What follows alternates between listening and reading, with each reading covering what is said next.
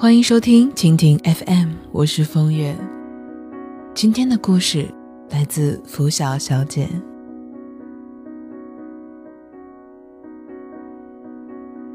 黄先生是一个特别不浪漫的人，他从来不过二月十四号的情人节，也不过圣诞节，只会在我小情绪的时候说对不起，你辛苦了。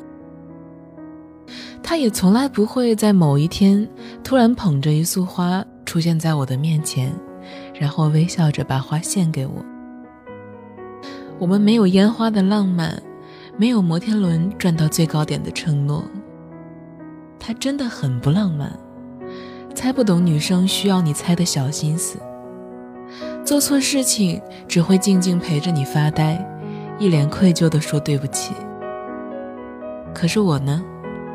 就是和这位极其不浪漫的天蝎座男人走过了六年时间。六年来，每次抱怨，每次羡慕、嫉妒、恨，我常常都在想，为什么我的男朋友不像别人的男朋友那么好呢？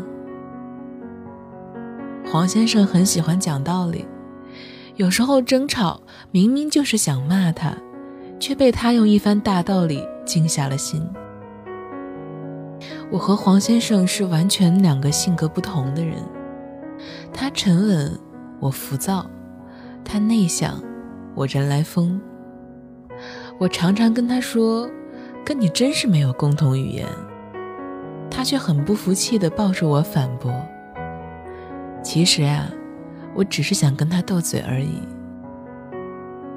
他也常常说：“对待我。”就好像爸爸在带女儿一样，看我无理取闹发脾气，看我心烦意乱的时候，给我一点一点的开解。这个人啊，一点都不浪漫，可是我却变得一点儿也离不开他了。两个人从牵手亲吻，到今天稳定下来，为我们的未来去忙碌。从穿着校服的腼腆时光，到今天要面对生活的小细节，六年了。我跟黄先生说，我竟然从来没有跟你度过过情人节。我也常常跟朋友抱怨，黄先生真的太不浪漫了。可是他却很暖，他的电脑里永远有一个属于我的文件夹，里面全都是我的照片。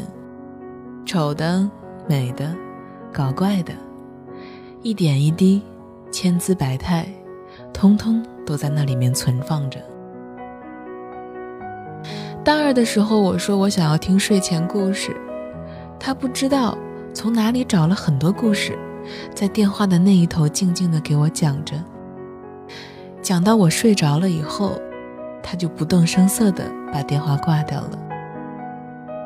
前几天开他的电脑，无意之间发现了一个睡前故事的文档，里面存放着好多好多的故事，按着序号分列。我默默的退出以后，很得意的笑了。我一直很想用一种方式记录一下我和黄先生的生活，我们的故事，流淌在我的身体，我的血液里。很多人都说想要一位暖男。黄先生在我的身边，我却没发现他会那么的温暖，所以也一直都找不到合适的命题来书写我的他。作为一个女孩子来讲，会抱怨他没有在节日的时候送我礼物，会抱怨他没有为我准备惊喜，却没有发现。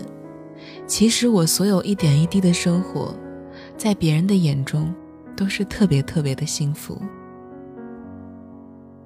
想要浪漫，又注重他对待我的每一个小细节。黄先生从来都不会过情人节、圣诞节，但是他从来没有忘记过我的生日，我们的纪念日。他说觉得这些日子才是有意义的日子。他一点都不浪漫，不会突然在我的背后抱住我，但他会在拥挤的人群中拼命地抓紧我的手，昨天去逛商场，他跟我说接下来我们要省一点了。我说好啊，以后我天天都喝白粥。但是他说我可以省，你不可以。我呢是个吃货，黄先生跟我在一起也变得喜欢吃零食。有时候两个人没钱了，他看到我想吃的东西，还是会买给我。他知道，每次我说不想吃的时候，都只是为了不想让他乱花钱。于是每一次，他都一脸愧疚地看着我，说对不起。他其实一点都不浪漫，但是他细心的帮我处理好生活里每一个细节，不论是简单的还是繁琐的。前两年有一段时间，我非常的颓废。他想方设法的逗我开心，帮我找出路。他只是一直在温暖我，温暖到我无论怎么闹，都不会害怕有一天他会离开我。他也说，觉得离开我之后，可能再也找不到一个像我这样的人了。然而事实上，我才是那一个离开以后就再也找不到他的人。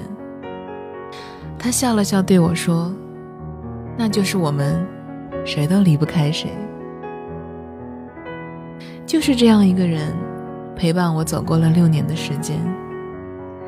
六年来，我们一起成长。未来保守估计，还有十个六年要跟他一起走，一起度过生命里的每一个瞬间，每一个惊喜和每一个坎坷。”我的他，很不浪漫，只是很温暖，无条件的包容我，暖到我生活里的每个角落，都是属于他的阳光。